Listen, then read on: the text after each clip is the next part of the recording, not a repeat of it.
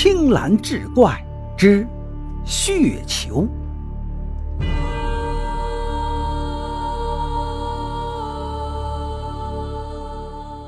话说，在茶馆对面是一家镖局。这一天，掌柜张从看见一位老者进出几趟镖局后，便落脚在庙檐下，甚是奇怪。张从便斟了一碗茶，用纸包了几个糕饼送了过去。一番交谈后，张松得知老者叫裘远春，是掌管着裘族宗祠的长老。族谱丢了，被贼人几经转手，流失到千里之外。幸好在岭南的鬼市，被裘远春高价给买回来了。一路行至此地，裘远春早已经是身心疲惫。见这儿有个镖局，便想托付镖局把这份族谱送回裘家寨，却因为盘缠用完了，无法支付银两。裘远春曾信誓旦旦要镖局货到付款，可是镖局见只是一本宗谱，到付的银两也没有多少，便拒绝了这笔生意。张从提出他出点盘缠，找辆马车帮助裘远春上路。裘远春却摇了摇头，他说他在这儿放飞了一只信鸽，已经告知裘家寨他的踪迹。信鸽想必会传达到裘家寨，而裘远春只能在这儿守候信鸽带回来消息。当晚天寒地冻，开春的风雪下得厚重。赶明儿早起，张从方才想起那庙檐下的裘远春，这回该吃苦头了。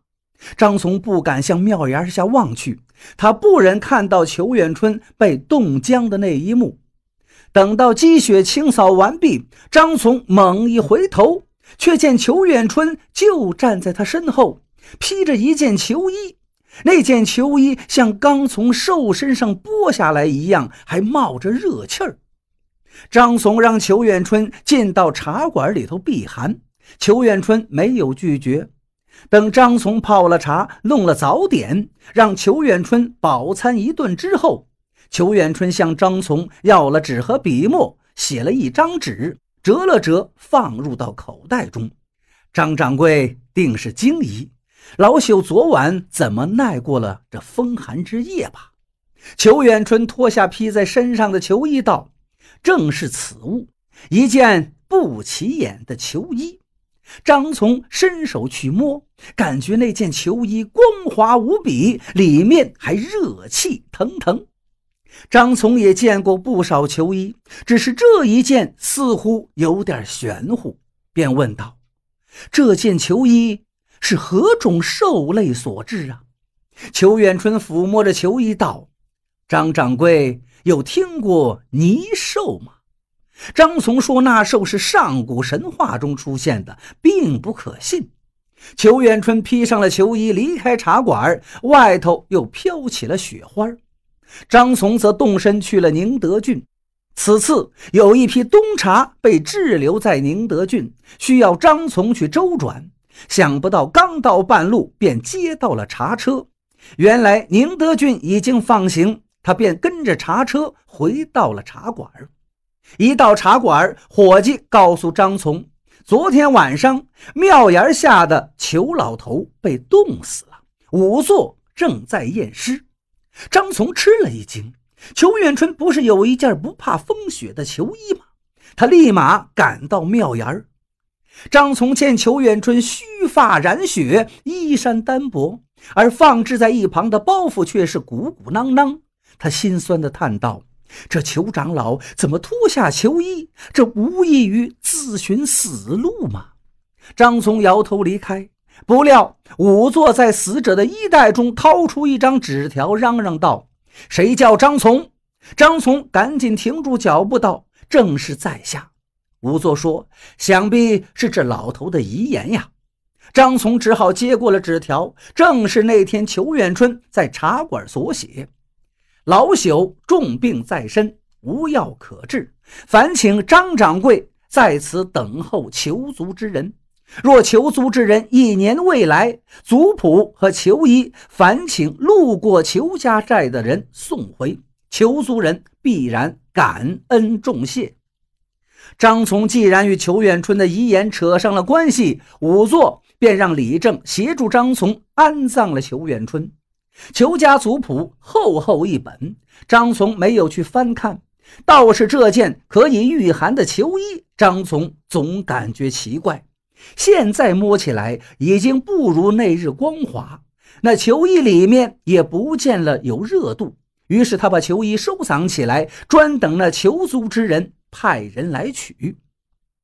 过了几天，天气稍微回暖，张从的内人把一应冬衣拿出来晾晒。那内人晓得求衣这个事儿，便也挂晾出来。这时庙口那边过来一个骑驴的老道。长着一把仙佛，左扫扫，右扫扫。老道把驴拴在庙后的一根柱子上，晃着仙符朝茶馆而来。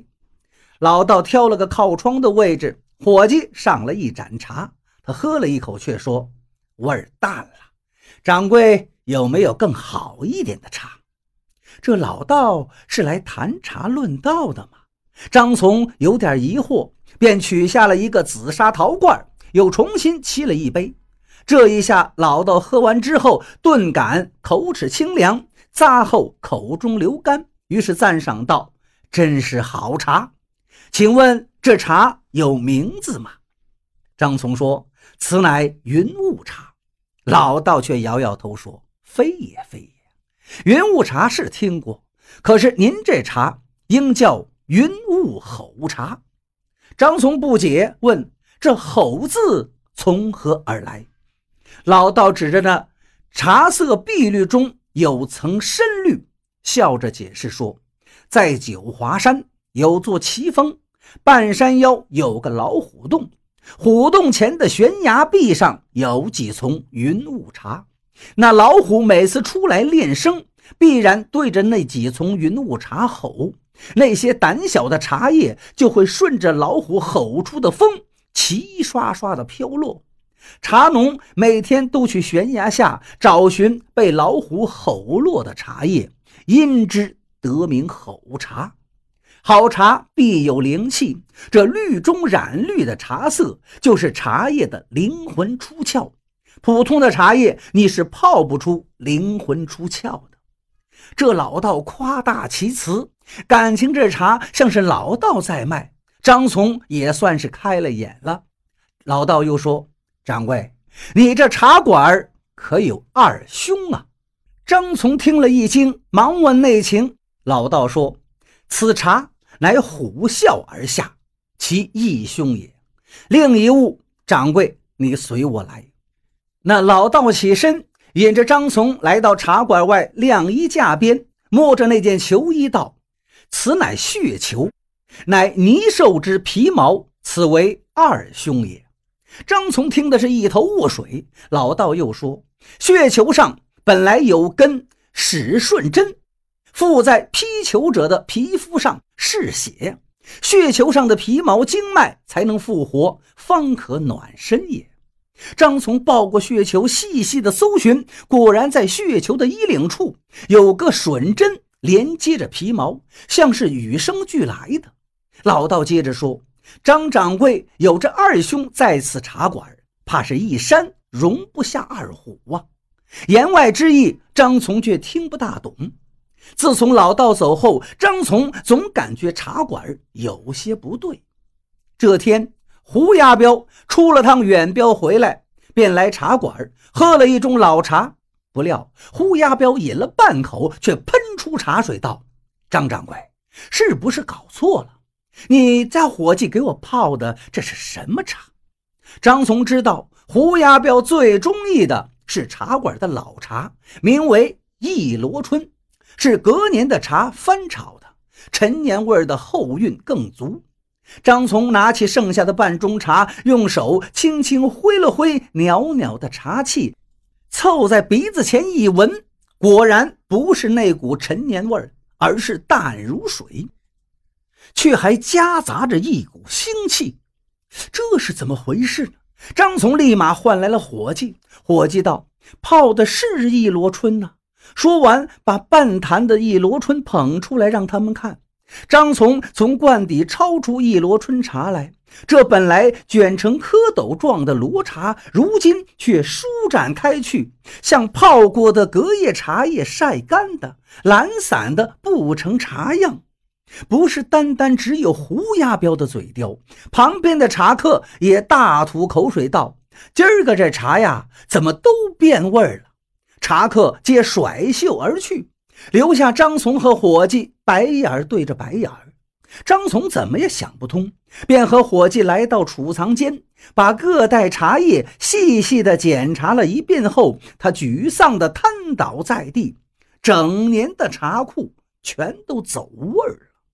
张从突然想起那紫砂陶罐里的吼茶，便抱了出来，揭开茶罐，吼茶的茶香仍在。于是让伙计烧开水，往茶盅里放了吼茶，冲泡出来的茶一如绿中染绿，仍旧是口齿生香。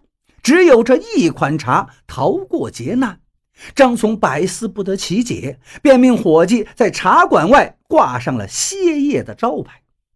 张从的老婆告诉他，茶馆养了几年的那只猫丢了。